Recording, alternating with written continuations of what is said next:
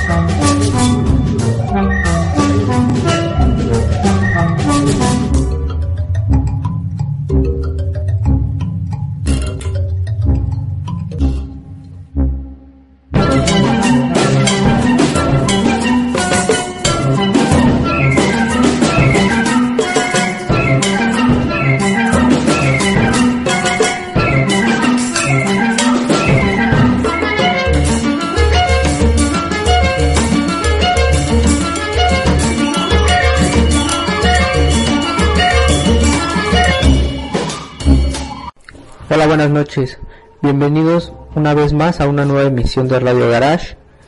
Hoy es miércoles 25 de septiembre. Estaré con ustedes de 9 a 10 de la noche. Esto se está transmitiendo a través del área metropolitana. Y hoy tendré un programa donde estaré hablando de los discos de acetato o también conocidos como discos de vinil. eh, una recomendación de disqueras independientes. También estaré hablando de donde pueden lanzarse a comprar sus discos que no encuentren o los más bizarros que no puedan encontrar. En la segunda sección estaré hablando de un poco del multifacético Nick Cave acerca de su literatura y por último tendremos una entrevista y al final tendremos una entrevista con Eduardo Espinosa Chávez donde nos hablará sobre su trabajo como artista independiente y también él nos armó un playlist el cual vamos a reproducir. Primero empezaremos con el tema de el disco vinil. Bueno, en esta plena era digital, los antiguos discos de vinilo regresaron para ocupar un lugar en los estantes de las tiendas de discos y en las bibliotecas personales de los fans, quienes están dispuestos a pagar un poco más. Entremos de lleno al tema de estos discos de acetato, que ahorita en esta plena era digital ya regresaron los antiguos discos de vinilo en los que están ocupando un lugar en las estrategias de las tiendas de discos y también en las bibliotecas personales de los fans, quienes están dispuestos a pagar un poco más solo para tener esas ediciones especiales. La venta MP3 carente de formato hace que de cierta forma tenga sentido que los viejos formatos como el vinilo regresen, no solo por la calidad de sonido, sino por ser un objeto tangible que le da valor a la música. En nuestro país el disco de vinilo no se fue del todo, como prueban los pequeños negocios ubicados en la zona del centro de la ciudad, en calles como Valderas, el Tianguis del Chopo, la Lagunilla y otros más esparcidos por las colonias Roma y Condesa, se exhiben acetatos de 45 y 78 revoluciones por minuto.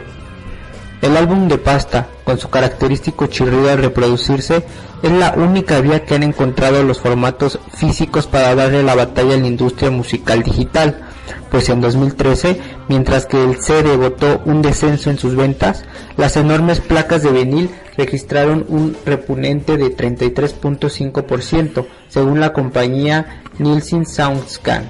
Por otro lado, el gusto por este tipo de formatos se puede ver en la cantidad de coleccionistas que día a día recorren las calles del DF y que invaden las banquetas de avenidas como Juárez, de esto es de lunes a viernes, o el Tianguis del Chopo, o inclusive el barrio de la Lagunilla, que serían los sábados y los domingos.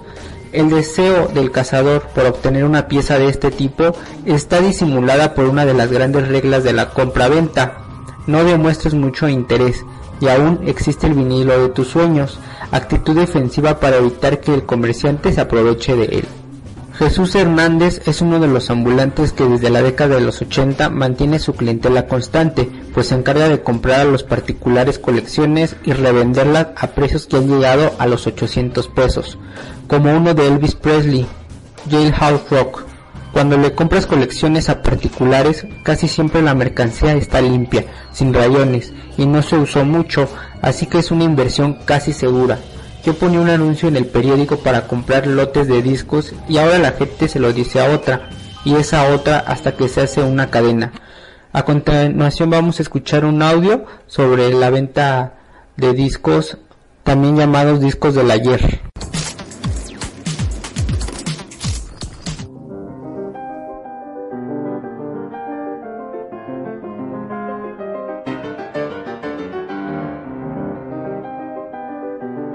Primer disco fue de Beethoven, me lo compré con 50 pesos que me encontré tirados de la comercial mexicana de Venustiano Carranza y me lo compré, pero terminó gustándome rock a fin de cuentas. Al gustarme Queen, por medio del club de Queen, supe que había coleccionistas de discos. Después de lograr varios intercambios con extranjeros, fui a Estados Unidos, conseguí algo de lo que yo buscaba pero mi sorpresa fue que me pedían discos de México. Cambié a pensar, bueno, ya no como coleccionista, sino como vendedor, y ya fue que finalmente decidí abrir el, negocio hace 14 años. Y a nivel de coleccionismo en México nunca ha dejado de circular el vinil. En, en Europa, en Estados Unidos, en Europa lo siguen haciendo. Un disco que está arruinado, yo no lo, yo no lo ofrezco a la venta, no tiene caso. Algo que sea vendible, títulos que la gente pida y algo que sea raro o curioso. Por ejemplo, este es muy raro porque este es el primer disco que grabó Freddie Mercury pero con otro nombre. Solamente lo sacaron en Estados Unidos con la marca Mercury y Freddie Mercury se hacía la- llamar Larry Lewis. Para la cuestión del precio ya depende de muchas cosas. Que si el artista es famoso, que si se acaba de morir o que si acaba de venir o sencillamente que tú sabes de alguien que paga mucho dinero por un disco y que lo tienes. Un, un CD que, que nos puede dar música muy limpia, muy fría, muy perfecta podríamos decir, pero que cansa. Y un LP puedes poner otro, otro, otro y no, no te va a cansar nunca. Los que se acercan a su pequeño local callejero abundó son de todo tipo. Hay gente que viene varias veces buscando un disco que encuentra hasta que surtimos. A veces de suerte hallar alguno, pero los coleccionistas así se la viven, de puesto en puesto. Cuando uno puede ayudarles a lograr su objetivo, existe una gran satisfacción. Todos ganamos. También reveló que en ocasiones dentro de esos lotes se encuentran primeras ediciones, portadas únicas, artistas muy valorados, por lo que su precio varía dependiendo del vendedor y hasta el deseo del comprador, quien a veces, tras una exhaustiva búsqueda, puede llegar a pagar cantidades exorbitantes por una pieza. También cabe señalar que la diversidad de precios es muy amplia, no hay un estándar, sin embargo, un estimado por pieza se puede obtener mediante consultas en diferentes sitios de internet, como la tienda virtual Amazon o Mercado Libre. Esto también involucra a las disqueras independientes. Les voy a mostrar algunas disqueras, unas ya desaparecieron y otras se han mantenido en pie. La, la dinámica de la industria del disco independiente en México ha habido un incremento positivo en la industria del disco, todo por el crecimiento de la música digital y la tecnología. Unas disqueras son Diablito Records, Discos Comfort, Aboli Pop Records, Mill Records, Sound Sister Records, Grabaciones Alicia Records, Seven Records, Discos Denver, Noiselab, Nuevos Ricos, Molecular Records, Supernova Records, Discos Antídoto, Paquita Records, entre otros. La industria se acomoda e innova de manera sustancial, en la que a pesar de la piratería no se ha dejado de consumir música. Cuando se llega a comprar un disco, eh, la recomendación es que debemos de ser cuidadosos ya que no tenga rayones de la aguja, la humedad, el polvo y que no estén pandeados o asoleados. Las disqueras también registran esa demanda, dado que pueden conseguir discos que han dado éxito de figuras. Otro rubro importante de este negocio es el de los reproductores, mejor conocidos como tocadiscos, que han encontrado un mercado lo suficientemente sólido para invertir en la mejor tecnología para mejorar los sonidos del pasado. Conseguir un tocadiscos se ha vuelto una tarea más sencilla, pues se puede obtener uno auténticamente vintage en menos de dos mil pesos, así como uno nuevo por internet en 150 dólares con envío. Junto con estas disqueras que he mencionado, también han surgido otras tiendas en las cuales se pueden encontrar discos editados a partir de 1980 como Retroactivo, La Roma Records o Discoteca, que en sus catálogos también ponen a disposición de los interesados nuevos vinilos de compañías por ejemplo Arts and Craft México, Terrícolas Imbéciles y Discos Tormento. También esto de coleccionar discos se puede volver una fortuna familiar que también podría significar tener vinilos de artistas clásicos como The Beatles, The Rolling Stones, Paul Anka, David Bowie, Iron Maiden y Queen, o de figuras mexicanas como César Costa y los Teen Tops. Se termina con el deterioro, pues si bien es un formato de resistencia y duración, sus enemigos siempre han sido la aguja del tocadiscos, la humedad y el descuido. A continuación yo escogí tres lugares donde se pueden adquirir estos acetatos escogí el Tianguis del Chopo, La Lagunilla y Roma Records. Escucharemos algo acerca del Chopo y regresamos en unos minutos. La onda es que la música fluya. Es el único lugar, yo creo, en el mundo donde se pueden reunir punks, darks, scatos, rock and rolleros, forever young, todo ese tipo de fauna y conviven la manera correcta del convivio es entender al otro, ¿no? Respetar. Los jóvenes se expresan a través de, del rock. Autogestión, autogestión, autogestión, autogestión. Entonces yo creo que la gente lo que le gusta es juntarse, ¿no? El espacio tú te lo creas, ¿no? Y también qué tan cuadrado o abierto sea. Nosotros mismos nos, afiliamos a Vicente Fernández, de sus pantalones de charro y sus bototas, o te afilias a, los emos o a los tales, Pronto gente, porque me como pan caliente.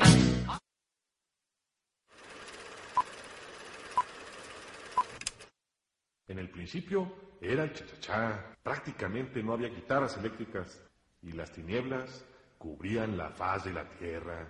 Una tibia tarde de abril, el 80% de los adolescentes mexicanos decidieron canalizar sus sanas y legítimas inquietudes por la vía del rock and roll.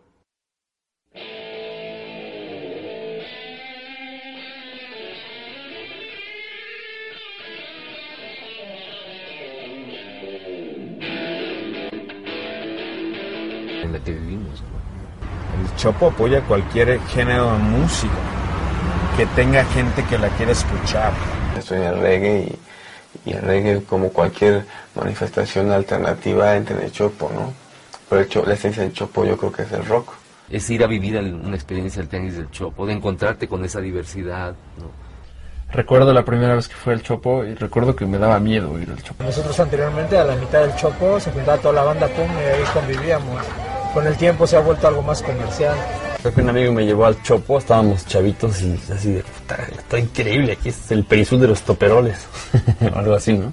Entiendes, el Chopo antes que todo ha sido y supongo que seguirá siendo un centro reverencial de la música, un lugar donde los fanáticos se encuentran para intercambiar filias, discos, eh, noticias.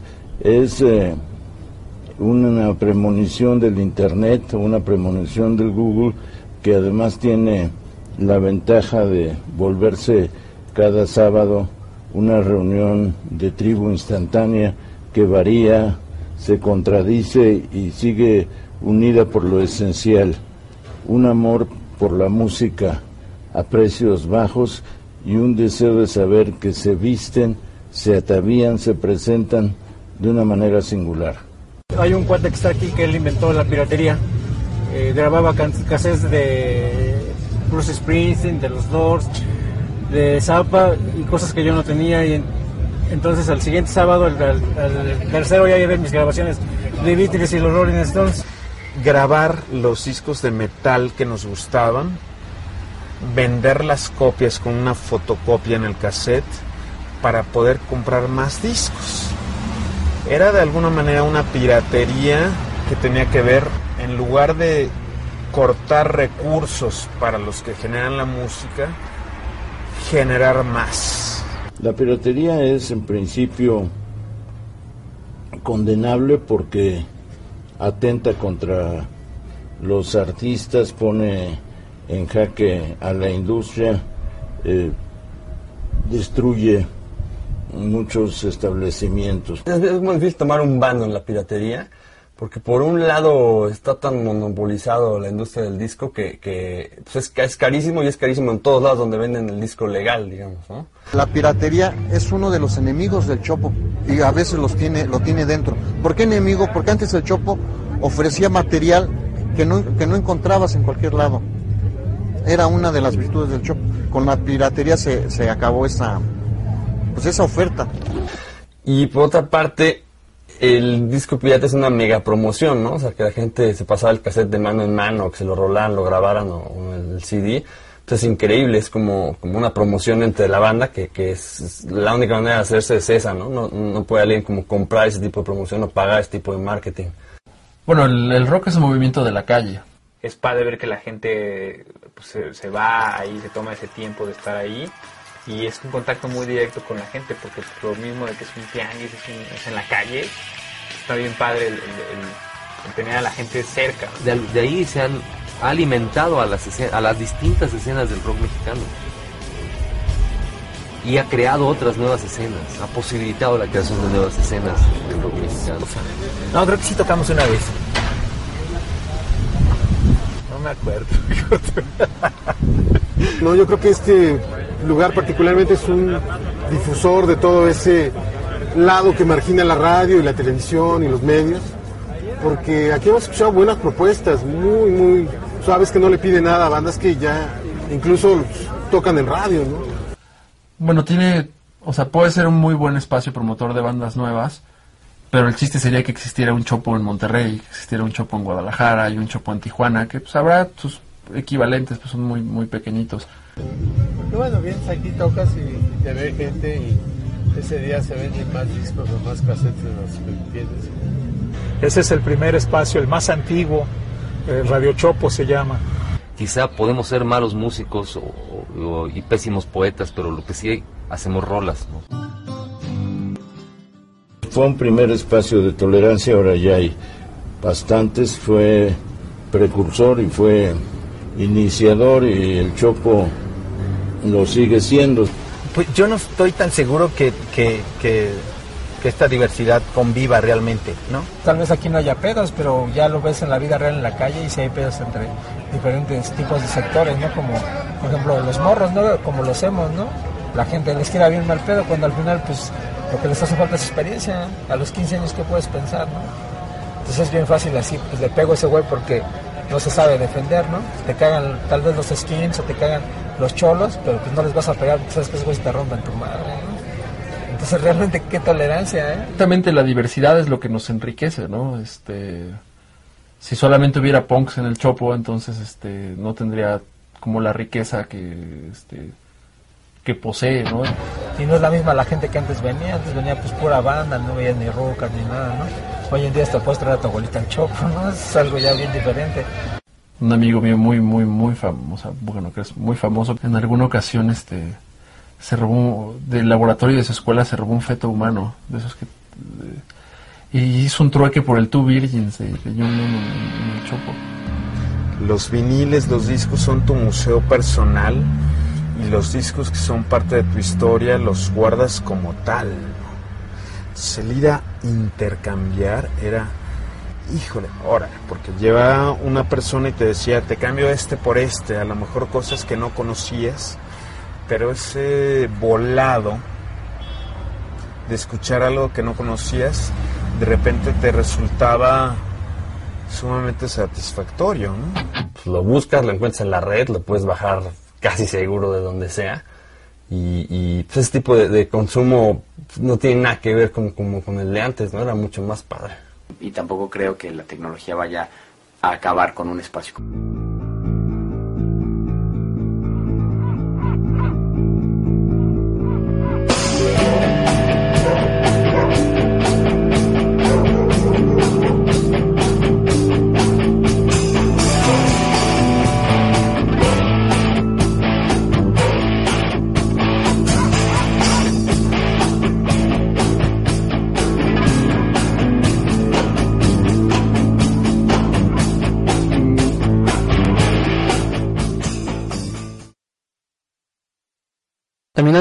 Conseguir más viniles son en el Tianguis de la Lagunilla. Vamos a escuchar un poco de su historia y sobre cómo ha surgido este gran famoso tianguis.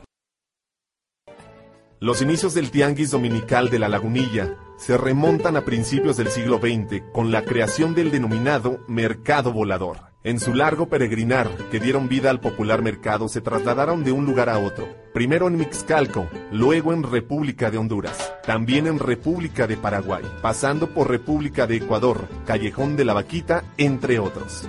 Y finalmente, se situó en las calles de Comonfort, entre Rayón, Eje 1 Norte y Paseo de la Reforma, iniciando así su fama de ser un expendio de antigüedades y chácharas. Entrar al tianguis dominical es entrar al mágico mundo de lo antiguo. En el lugar se puede encontrar muebles de principio del siglo pasado, muebles franceses, retablos, pinturas, porcelana antigua como china, japonesa, Dresden, Limoges, Checoslovaquia, Murano y terracota. Mercado por excelencia para la venta de antigüedades y de objetos usados. Los días domingo transforman la calle de Comonfort en la meca del andar, del ir y del venir de coleccionistas, unos citadinos, otros turistas nacionales y extranjeros. La importancia y fama del mercado fue incrementándose no solo en la Ciudad de México, sino que traspasó fronteras y fue nombrado como uno de los tianguis más reconocidos en la especialidad como lo son también el Mercado de las Pulgas en la ciudad de París, Francia, el Rastro en Madrid, España, o Petit Croix en Londres, Inglaterra. Las antigüedades, alhajas y chácharas expuestas en el tianguis para su venta eran comerciadas por familias famosas y expertas en la materia. El sargento Lázaro Peña, vendedor de toda clase de armas verdaderamente antiguas. Carlos Salas, Alberto Fernández, vendedor de pinturas y libros. Miguel Galán, vendedor de desechos de la Primera y Segunda Guerra Mundial. Mención aparte merece Ignacio Contreras, símbolo del tianguis y mejor conocido como el chácharas o el chacharitas, personaje típico del siglo XX y prototipo del anticuario chacharero. Interesante contraste de lo viejo con lo nuevo, de los sueños mágicos con la realidad. Esto propició que los anticuarios formaran su propia agrupación llamada Asociación de Comerciantes de Antigüedades del Mercado de la Lagunilla, organización que hoy es miembro de Barrio Lagunilla Unido AC. Y ya por último sería la Roma Records. La idea original salió en el 2000, la, la queríamos hacer en el 2000. Eh, nunca tuvimos el presupuesto para hacerlo y se quedó nada más en, en, en plan, ¿no? Hasta con mi socio, con Elías, traíamos el plan. Después vino, un año después vino el, el, el boom del iPod y, y, pues bueno, con eso casi se dio por muerto el, el, vinil, ¿no? Ya nunca lo hicimos. Y estas son las cosas que yo creo que le dan más valor ahorita a los discos, ¿no? Una edición con cuatro viniles y un libro. Sí. Pues bueno, básicamente estuvimos el año pasado en el corredor Roma Condesa. Este, eh, vendemos boletos de eventos. Eh, ahora apenas, no, nosotros no estábamos manejando música en CD, eh, pero ahora ya llegaron eh, dos sellos de aquí de México, Arts and Crafts México, Terrícolas Imbéciles, y ya tenemos eh, algún, sus, sus, catálogos completos en CD. Cosa buena porque ahí hay muchos artistas nacionales, chilenos, españoles, que pues bueno, también tienen un, un, su mercado y sus fans y no están editados en vinil. Andar caminando y la venta de garage y te encuentras ahí un cerro de discos abandonados, hasta en el tianguis una vez escuchado estas tres tiendas de discos, la forma de tener una historia musical más real y humana es vivir el olor del celofán, de la funda interior, sacarlo del empaque, colocarlo con amor sobre la tornamesa, aguardar a que suene a través de la aguja y dejarse llevar. Otra de las cosas importantes que creo es indispensable mencionar sería la industria musical, que primeramente no va a dar un paso atrás porque el material para hacer los vinilos se está acabando, en este caso sería el petróleo, además de que los reproductores de LP ya no son tan comerciales. Se está regresando más bien a una actividad de comprar el vinil más como un arte objeto. Si tiene un costo diferente, en este caso para nosotros como público o para el artista, pero lo consideramos más una edición especial y convertirlo en un objeto de colección. Y ya por último, hoy en día conseguir un vinilo de una banda reciente y mexicana no es tan costoso como si se tratara de uno importado y de un artista internacional. En una conocida tienda de discos en México, los precios pueden también variar. El precio más barato, por ejemplo, sería de 450 pesos, mientras que uno de los más caros está entre 800 y 900 varos. Para algunos coleccionistas o verdaderos seguidores de algunas bandas, gastar algunos pesos extras no es ningún problema, y menos si se tratara de un trabajo especial, que suele incluir un arte diferente en la portada y hasta en el disco mismo. Y eso es todo lo que abarca prácticamente si alguien de ustedes prefiere el disco vinil, el MP3 o cualquier algún otro reproductor. Eh, también esperamos sus comentarios. Eh, si ustedes conocen alguna tienda que venda discos, algún lugar, eh, lo puede poner en la página de Facebook que sería Radio Garage MX. Esperamos eh, sus comentarios y nos vamos al segundo bloque. Retomamos la literatura, eh, cómo va relacionado con la música. En este caso son caminos paralelos que en ciertos puntos llegan a cruzarse. A menudo no solo influye al otro, sino que llega a producirse un trasvase de creadores entre ambos. Cada vez es más habitual toparse con músicos a los que les surge la vocación de literatos, y no solo para alimentar las estanterías de las librerías destinadas al género de las biografías de figuras ilustres. Por ejemplo, el rock y la literatura no comparten el aura de solemnidad y el reconocimiento institucional, pero están regidos por reglas comunes. A pesar de que en la segunda el ritmo se refería al desarrollo narrativo y la melodía se construía por la sonoridad de las palabras, ambos son instrumentos válidos para contar historias y tratar los mismos temas, eso sí, en las canciones, con el apoyo de un baúl de sonidos para pasar del evocador de las palabras a algo más físico que entra por los oídos y se puede sentir en la piel con el volumen suficiente. Nick Cave es un ejemplo de artista que navegaba en dos mares, pero que las circunstancias lo llevaron a centrarse en la música. El australiano llenó el vacío y la depresión en la que se sumió tras la muerte de su padre con la escritura, no solo de canciones, sus habilidades como novelista fueron reconocidas por la revista Time Out, que en 1989 eligió su obra Y el asno vio al ángel, que fue escrita en 1991, prevista su reedición en castellano para el próximo año, como la mejor novela del año. En muchos casos hay artistas cuyas canciones suelen ser analizadas desde la perspectiva de la literatura y que por la entrega y lo bien acabadas de sus letras han adquirido la consideración de literatos. Basta pensar en gente como Patti Smith, a la que siempre acompaña el apelativo de poetisa del rock, o en Lou Reed, licenciado en letras por la Universidad de Siracusa y que en el año 2003 publicó un disco conceptual titulado The Raven, dedicado íntegramente a la obra del mismo nombre de Edgar Allan Poe. Pues esta vez eh, se lo quiero dedicar a este, no sé si llamarle bueno, hay muchas maneras, músico, compositor, es guionista, novelista, actor amateur, es un poeta totalmente salvaje, es un evolucionista, un transgresor, el príncipe de la oscuridad. Nicholas Edward Cave, así como se llama, completo, nació el 22 de septiembre de 1957 en Warracknebel, que era un pequeño poblado de Victoria en Australia. Los inicios musicales de Cave estuvieron marcados por la oscuridad, el desencanto, el punk y el delirio por burlar los límites de corrección social. El año de 1973 fundó The Voice Next Door, agrupación post-punk integrada por Mick Harvey en la guitarra, Phil Calvert en la batería, John Cochivera en la guitarra, Brett Porcel en el bajo y Chris Coyne en el saxofón, cuyo principal repertorio consistía en covers de Lou Reed, que lo mencionamos hace un momento, David Bowie y Alice Cooper de Stooges también, entre otros. Pero ya en 1977 comenzó a interpretar material de su autoría. Ya sería en 1984 cuando Cave fundó su tercer proyecto musical Nick Cave and the Bad Seed, ensamble que lo catapultó a la fama internacional y también el pedestal exclusivo que ocupan solo músicos de grandes ligas. De cierta forma, con The Bad Cave encontró el gramófono perfecto para darle volumen a sus desgarradores himnos bíblicos y fijaciones mesiánicas, aunque tenía que llegar al punto de equilibrio sonoro de Blixa Bargel, Hugo Reis y Barry Adamson para enriquecer un poco el tono de blues, el gospel y el jazz de la agrupación. Yo les dejo esto de Nick Cave con The Bad Seed. La rola se llama 15 Feet of Pure Was Not y regresamos en unos momentos en Radio Garage.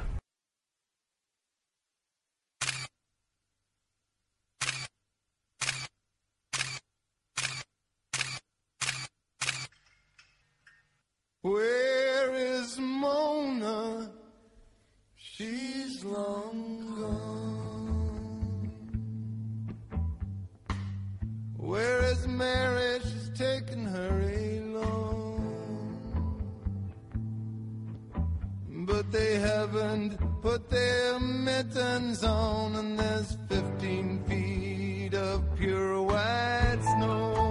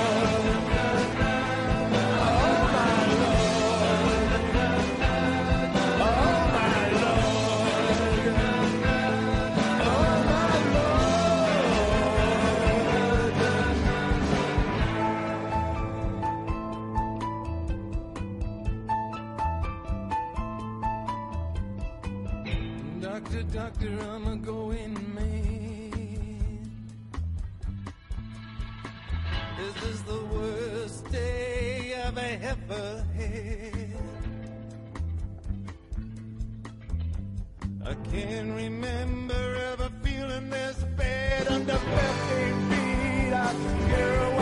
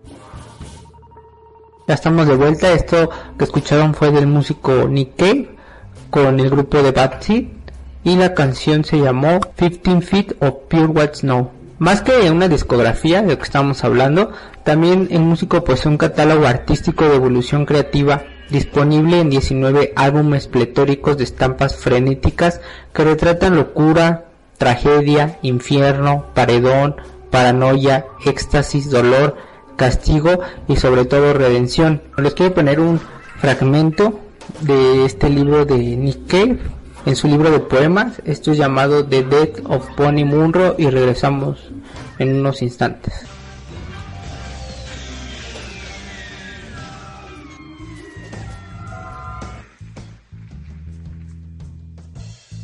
Bunny maneuvers the Punto through the weekend traffic and emerges onto the seafront. And with the near swoon Bunny sees it, the delirious burlesque of summertime unfolding before him. Groups of sizzle-egged school things with their pierced tummies, logo jogging girls, happy, rumpy dog walkers, couples actually copulating on the summer lawns, beached pussy prostrate beneath the erotically shaped cumulus.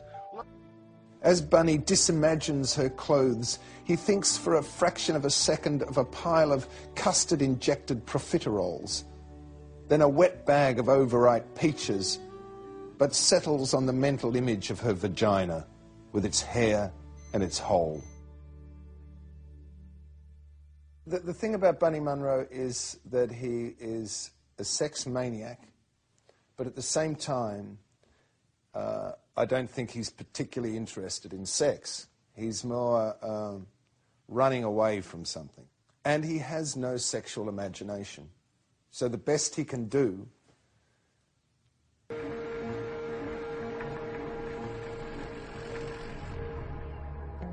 Poodle, who kept throwing back tequilas, sucking a lemon, and licking the armpit of the girl sitting next to him, said, Well, if you include the haunches, I am definitely a leg man.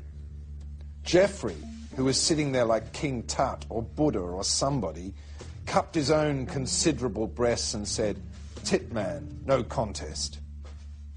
Then they looked at Bunny, who pretended to give it some thought, but didn't really need to. Vagina man, said Bunny, and his two colleagues went quiet and nodded in silent agreement. Well, because there certain parts of their body feature frequently through the novel. Uh, did, did you speak to them? Have you spoken No, to them? I didn't. I have. I mean, I sent I sent Kylie a copy of the book and a letter. You know, uh, apologising on behalf of my central character. Avril Lavigne. I don't know Avril Lavigne. I think she's uh, of humour. Uh, exists when you're on tour. You know, a bunch of guys on tour together. You know, but a lot of the time it's uh, incredibly repetitious, and so that you, you need to keep each other buoyed up. You know, and one of the ways you don't do that is sit down and talk about the personal problems you're having at home or blah blah blah. You just keep a certain level of of humour and observation going that's that um, gets you through it. The beginning of the book, the first three pages, describes what Valerie Solanas thinks maleness is. That we are just these lumps of meat, that predatory lumps of meat that crawl around the, the cities, and we have no, uh, you know, we're somewhere between an ape and a, and a human with no possibility for empathy or sympathy or lightness of being or any of these sort of things. We have this dead weight in the world. And on some respects, I felt that this was kind of correct. And so I created a character that basically is like this uh, Valerie Solanas' idea of a male.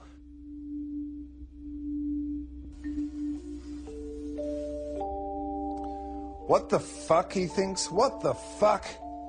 Charlotte howls and cups her hands over her mouth, then points at Bunny and says, You are beyond belief. Well, so I've been told, says Bunny. Where have you crawled from? The tar pits? The what pits? You should be embalmed and have a sign hung around your neck saying, extinct, I resent that, says Bunny. I take personal hygiene very seriously. But even as he says this, he can sense the faintest odor of flophouse sweat rising from his armpits. Not stink, extinct, like a dodo.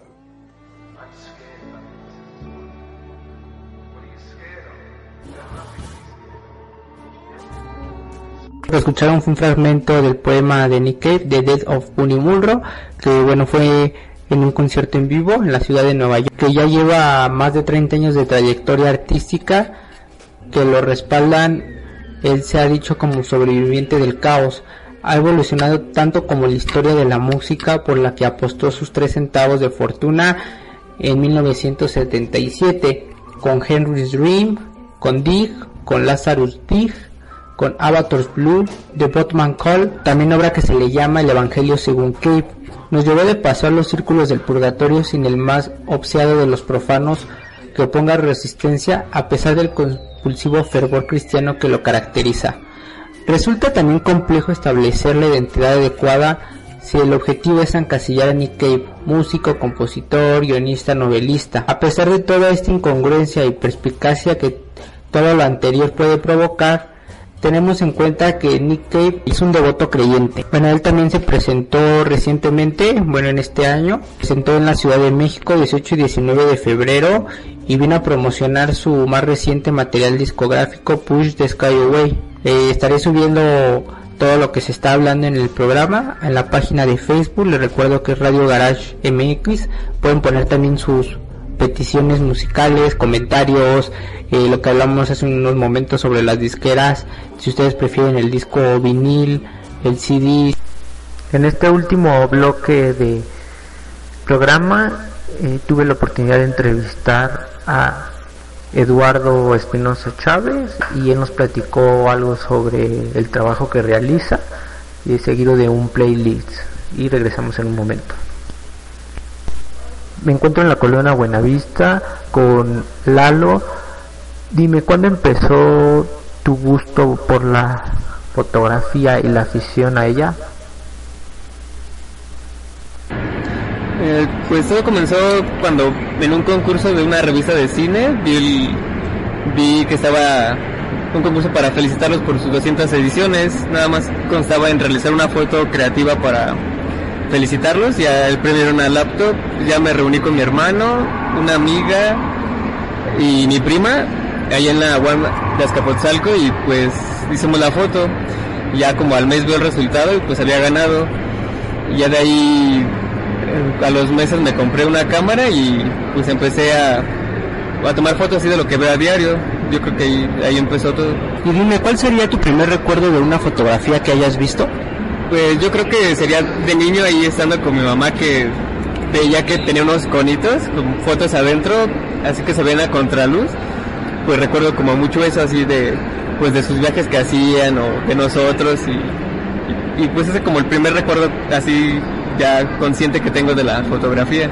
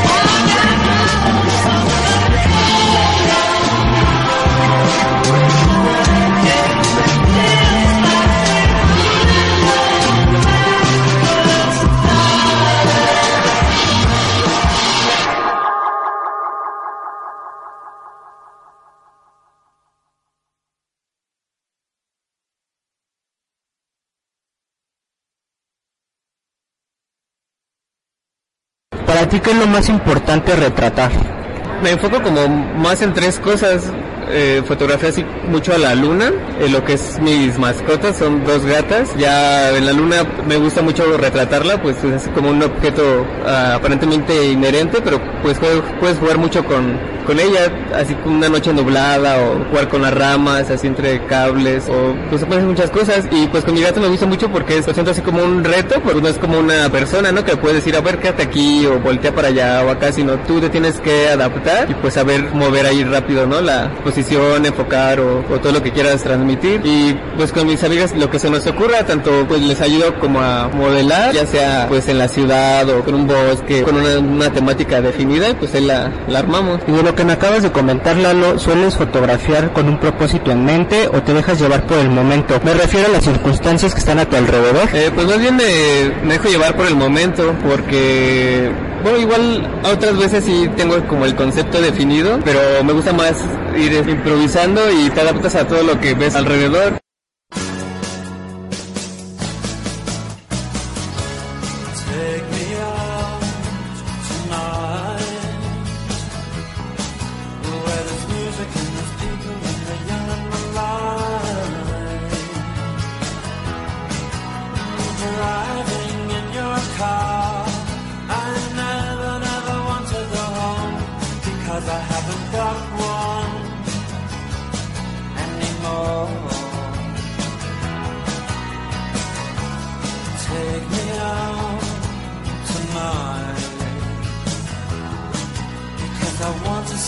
People and I want to see life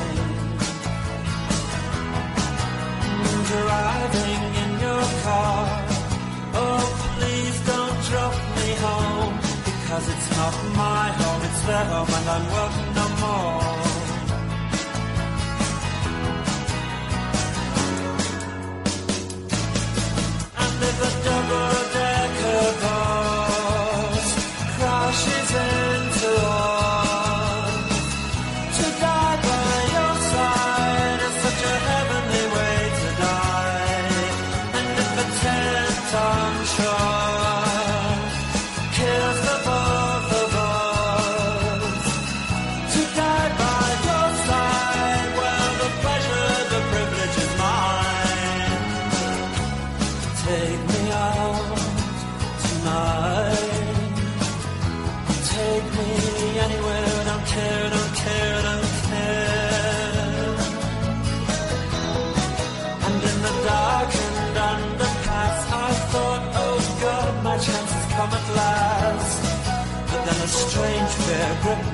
just couldn't ask.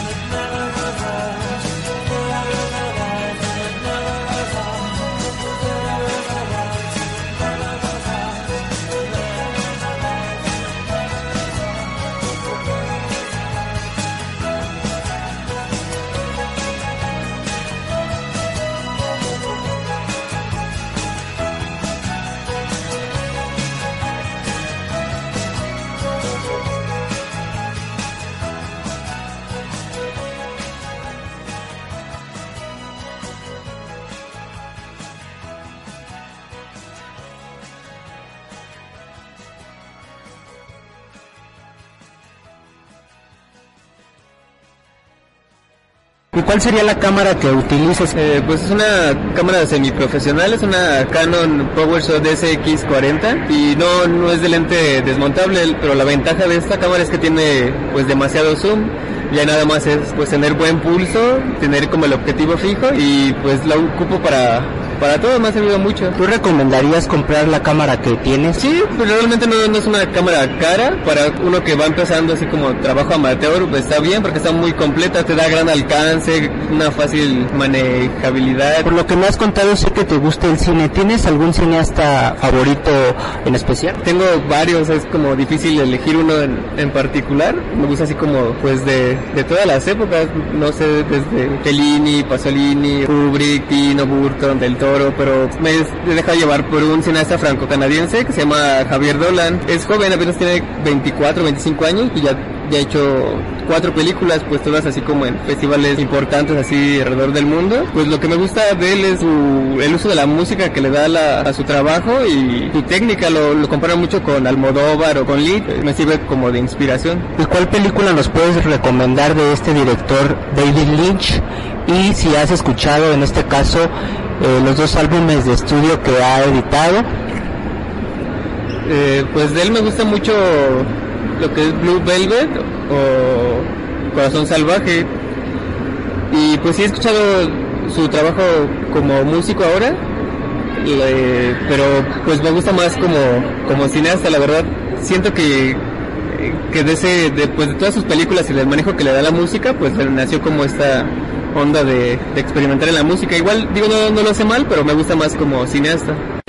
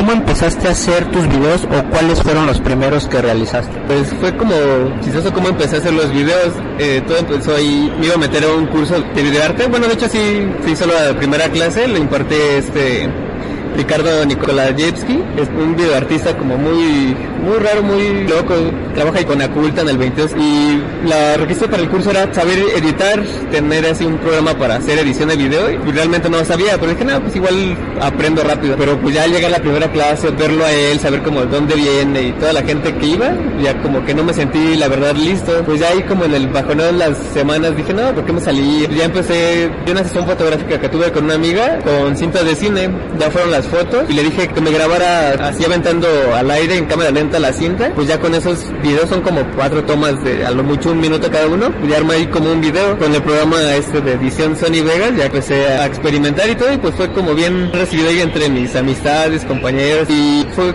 como mi primer acercamiento con los con los videos, con esa hambre de no quedarme con las ganas de que lo pude haber hecho mejor en el curso, pues ya por mi parte pues empezar a hacer cosas. En tu página de Vimeo encontré dos videos que me parecieron muy interesantes. Uno es llamado Ella y el otro se llama Natural. Lo que tú buscas primero de lo que vas a grabar, en este caso la idea que te viene a la mente, primero la plasmas y después le pones la música o cómo es ese procedimiento. Primero tomo la imagen, por ejemplo en el de ella, pues es, habla de, de la luna, tengo ahí como un raro ritual de pues cada que salga la luna subo a la azotea sacarle fotos, pruebas que hay, como nubes acercándola mucho, pues me parece interesante así ese jugueteo entre las nubes de, y su pelea de, ella por salir. Y en el de natural, pues ese es como muy corto, apenas 30 segundos, de los paisajes que veo, lluvia, nubes, y ya después pues les meto la música que va influenciada así de, pues de películas que me agradan y siento yo que quedan como acorde con la imagen con el video. Por ejemplo, también ahí, ahora que lo mencionas en video, hay otro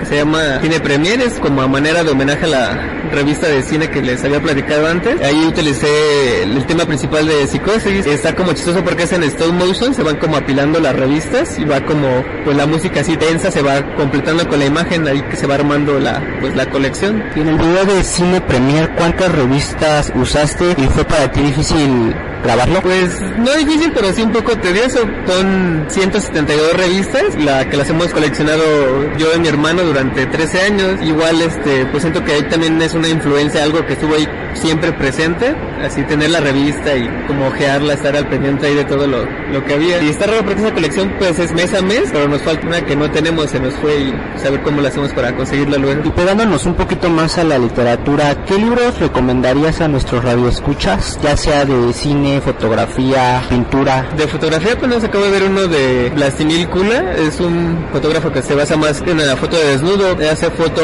erótica y luego la han catalogado como pornográfica. Lo que me llamó de la atención es que de algo muy sencillo, así como eso, él, sus amigas, su esposa, arman pues una colección muy buena y pues atrevida, ¿no? No, importa que me cataloguen en un género o algo, pues ya lo hago y ya. En literatura universal, pues El Castillo de Franz Kafka. Lo que me llamó la atención de ese libro es la historia que quedó ahí medio inconclusa, es su narrativa que usa y pues el personaje este un agrimensor, como esta especie de arquitecto que va, por decirlo así, a ciegas a, a llegar a un lugar desconocido y trabaja ahí, pues me, me, llamó la atención eso, que tú vas, haces tu trabajo, así como sin importar qué o qué, el chiste es como destacar y salir ahí adelante. También sé que escribe relatos. Me llamó la atención Turn of Saturn. ¿En qué te inspiraste para escribirlo?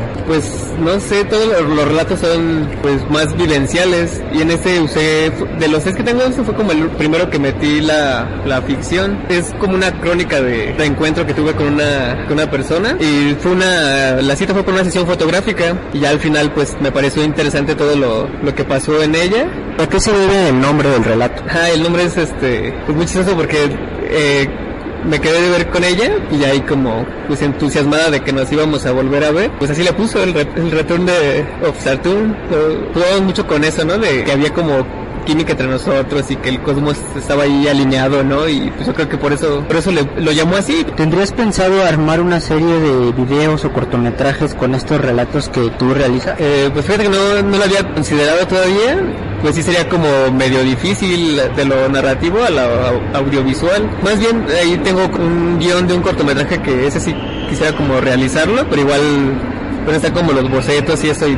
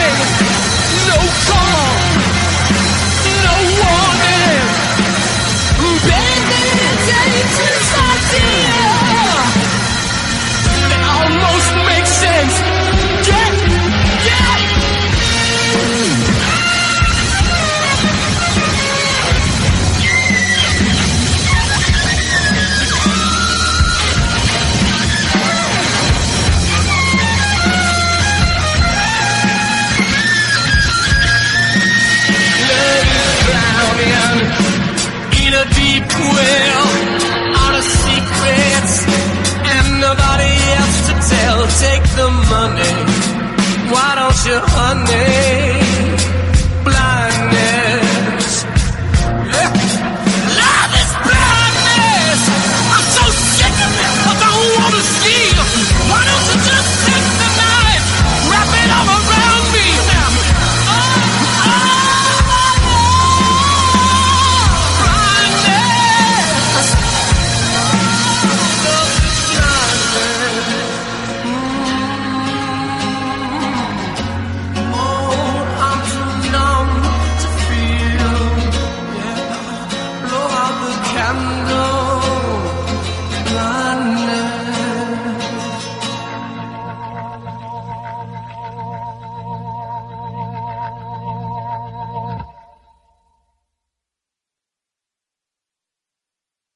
Tenemos capacidad para realizar cosas, en este caso en el ámbito ya artístico. Me gustaría saber tu opinión acerca de estos artistas que están emergiendo cada vez, hacen cosas por su propia cuenta. ¿Qué opinas de ello? Pues me parece muy muy interesante esto que se viene dando, igual a uno pues lo inspira así de pues gente que quizás conozcas o algo que así de la, de la nada o por afición empieza y pues se va haciendo como de, de fama y de cierto respeto, pues pues te llena a ti, te, te da como las bases así de pues lo voy a hacer, lo voy a intentar y voy a moverme así por, por los medios o voy a ir a tal exposición o algo para pues darte a conocer. Y ahorita que, que mencionas eh, he estado iba como checando el trabajo de un fotógrafo mexicano se llama Jaime Martínez. Igual se podría decir que pues me llama mucho la atención su, su trabajo trabaja con lo que es que en conciertos y con, con chicas hace varios gifs y toda esta onda igual le estoy entrando como apenas a eso igual me gustaría como pues no sé, igual colaborar o seguir ahí de alguna forma sus pasos. ¿Y algún consejo, Lalo, para los escuchas que desean adentrarse al ámbito del cine o que quieren hacer todo este, este tipo de arte, ya sea foto, pintura? Eh, se animen a hacerlo, que no, no se queden con las ganas, que hagan algo que realmente les mueva. Yo por mi parte, pues, ahí en un principio quería estudiar eh, filosofía, estuve ahí luego posteriormente estudiando psicología. Ya ahora estoy como más adentrado en eso y pues es algo que realmente pues me llena mucho y lo disfruto y pues que no se dejen así como llevar por comentarios negativos y al contrario demuestren que son capaces de hacerlo de hacer lo que les gusta y pues hacerlo de calidad. ¿Y tú cómo te ves en cinco años? Pues ya me gustaría tener algo publicado, no sé, tener ahí como algo expuesto más en forma, ya porque no hay un- como un viaje al extranjero o algo para pues nutrirme más y darme más a conocer. Por último, Lalo, ¿dónde podemos ver todo tu trabajo? ¿Cuáles redes sociales tienes para que podamos visitar? Eh, pues estoy básicamente casi en, en todo, estoy en el Facebook, en el Twitter, Flickr, Instagram, en el Tumblr, eh, pues, en Vimeo, en YouTube, y todos me encuentran como Lalu Mishu, es, eh, se escribe con X, todas ahí pueden encontrar este, eh, los links en la página del programa. Este, y pues sí, trato ahí como de ser muy, muy constante ahí en ley, así diario casi subo ahí fotos y pues ahí para que la chequen, igual a ver si les gusta. Y ya para despedirnos, Lalo, ¿ya has encontrado actualmente alguna banda que nos puedas recomendar? Les recomiendo una banda de chicas que ya llevará como un año, eh, se llaman Las Navajas, es rock, eh, cuatro chicas, ahí está como pues poderoso su proyecto, y hay como dato adicional, es, es como protagonista de uno de los relatos, ahí para por morbo o algo, pues no sé cómo lo pueden checar igual y está, está muy padre, están ahí como sonando en, pues, en varios foros, en la radio pública y eso, y pues ahí para que, que la chequen. Bueno, Lalo, pues gracias nuevamente por esta entrevista. Eh, no, al contrario, eh, muchas gracias por la invitación. Eh, está, está muy padre el programa, eh, como toda esta iniciativa de apoyar así a todos los artistas independientes. Pues me gustaría ahí mandarle un saludo a Diana, pues ahí a toda la gente ahí que me, me ha echado la mano, que hacen los, los proyectos o algo, y pues que está ahí como al pendiente, ¿no? dándome ánimos.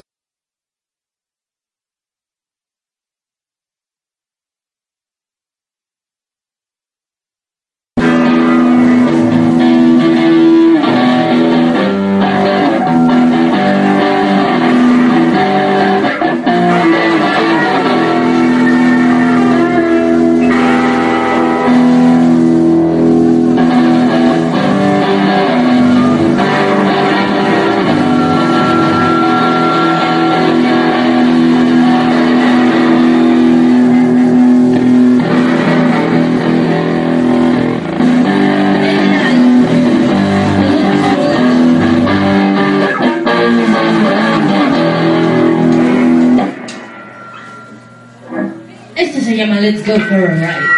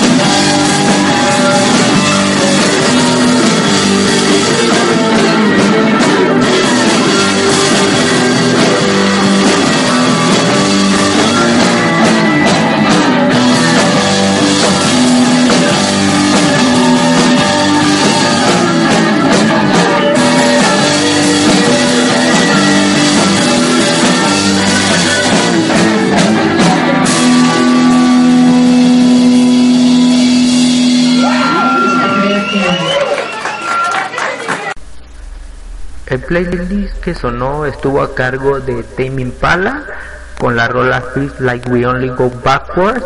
Este es de su último disco Lonerings. En la segunda rola fue a cargo de The Smiths con There is a Light That Never Goes Out. Viene en el álbum The Queen is Dead, muy muy famosísimo. La tercera rola fue a cargo del cineasta David Lynch con la cantante de los Yeah Yeah Yeahs Karen O y la rola se llamó Pinky's Dream. Esto viene en el disco de Big Dream. Y por último estuvieron sonando las navajas con la rola Let's Go for a Ride. Bueno, esto fue el playlist que nos armó el invitado y el programa ha llegado a su fin. Agradezco mucho a los pocos radioescuchas que sintonizan Radio Garage. También les recomiendo este viernes se estarán llevando las jornadas de reapropiación a las 8 pm en el Centro de Cultura Digital. Estas jornadas de reapropiación eh, son collages, son recopilaciones de cine reciclado. Se utilizan los materiales previamente creados en nuevas obras artísticas. Bueno, es una práctica nueva del cine y ya se hace esta mezcla de imágenes con cine anterior y cine nuevo. Eh, si quieren saber más sobre estas jornadas de reapropiación, los invito a que visiten la página de centroculturadigital.mx. También les recuerdo que pueden dejarnos sus comentarios en la página de Facebook Radio Garage MX. El programa ha llegado a su fin. Les recuerdo que terminando habrá un bloque musical llamado Resonancia Freak. Nos vemos el próximo miércoles.